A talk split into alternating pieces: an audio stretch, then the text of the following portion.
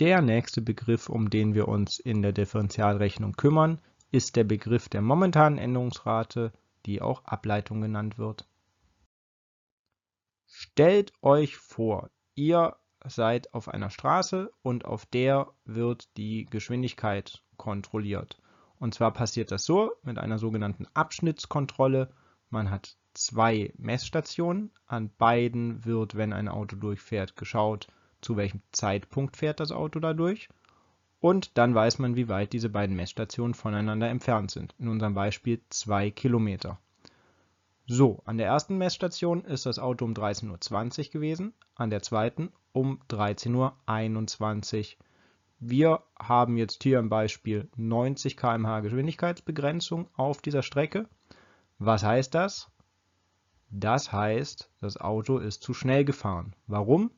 Weil wir wissen, diese zwei Kilometer wurden in einer Minute zurückgelegt. Das heißt, für in 60 Minuten würden 120 Kilometer zurückgelegt werden. Also war das Auto durchschnittlich mit 120 km/h unterwegs, was eben entsprechend zu schnell ist und dann auch schon Konsequenzen hat.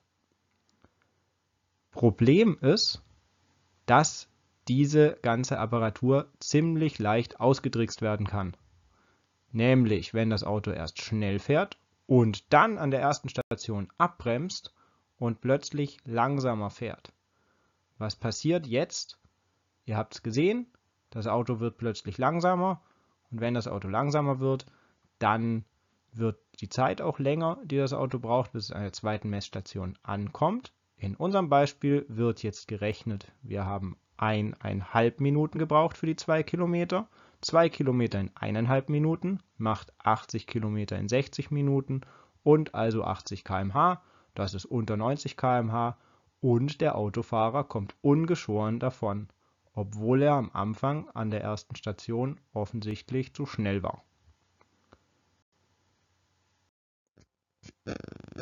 Das liegt daran, dass man mit so einer Apparatur nur Durchschnittsgeschwindigkeiten berechnen kann, also mittlere Änderungsraten zwischen den beiden Punkten. Wenn sich jetzt die momentane Geschwindigkeit sehr stark verändert auf dem Weg zwischen der ersten und der zweiten Messstation, dann haben wir ein Problem, weil die momentane Geschwindigkeit kann so gar nicht gemessen werden. Wie lösen wir dieses Problem? Wir können die beiden Messstationen enger zusammenrücken lassen. Jetzt ist die Zeit zwischen dem Durchlauf bei der ersten und der zweiten Messstation so gering, dass die Geschwindigkeit sich gar nicht groß verändern kann, die momentane, und deswegen ist die Durchschnittsgeschwindigkeit in diesem sehr kurzen Bereich jetzt ziemlich genau der Geschwindigkeit, die das Auto eben auch momentan hat, also der momentanen Geschwindigkeit, die auf dem ähm, Tacho angezeigt wird. Mathematisch kann man das Ganze natürlich noch exakter machen. Zur Definition.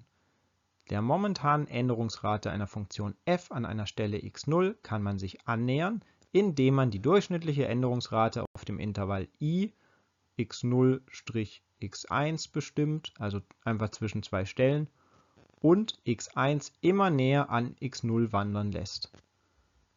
Das gibt es noch einen zweiten Namen dafür. Diese momentane Änderungsrate heißt auch Ableitung von f an der Stelle x0, ein ganz wichtiger Begriff dieses Jahr. Kurz f' von x0. Der Begriff ist so wichtig, er bekommt eine eigene Schreibweise mit einem eigenen Zeichen.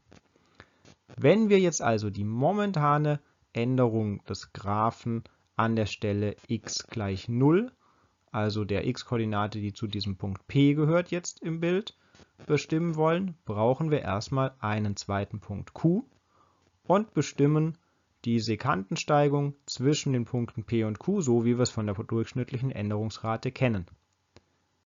Jetzt lassen wir diesen Punkt Q immer näher an P ranwandern sprich die x-Werte immer näher aneinander ranwandern, bis wir irgendwann q ganz, ganz nahe, unendlich nahe, beliebig nah an p dran haben.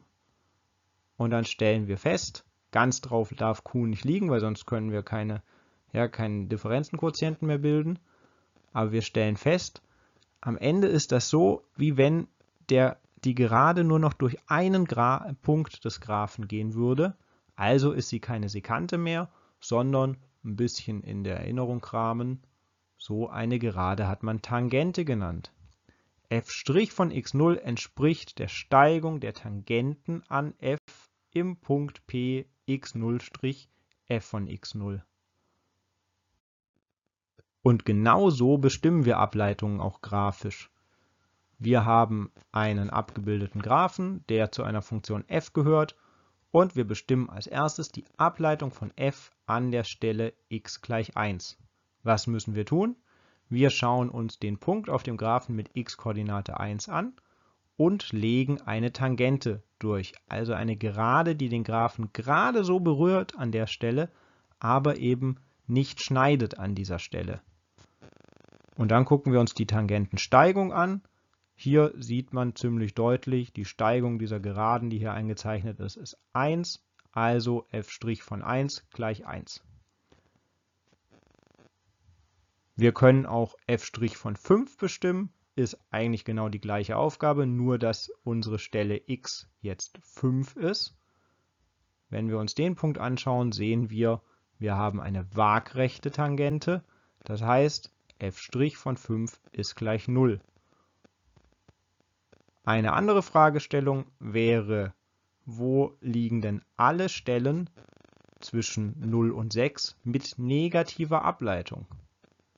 Ja, das bedeutet, alle Stellen, an denen f eine negative Ableitung hat, wenn man sich den Graphen gut anschaut und mal so ein bisschen entlang fährt mit den Tangenten, stellt man fest, das sind gerade die Stellen zwischen 2 und 5. 2 und 5 selber gehören nicht dazu, aber wenn x echt größer als 2 und echt kleiner als 5 ist, dann haben wir eine Tangente, die eben fällt, negative Steigung hat und also haben wir eine negative Ableitung von f in diesen Punkten. Vielen Dank für eure Aufmerksamkeit.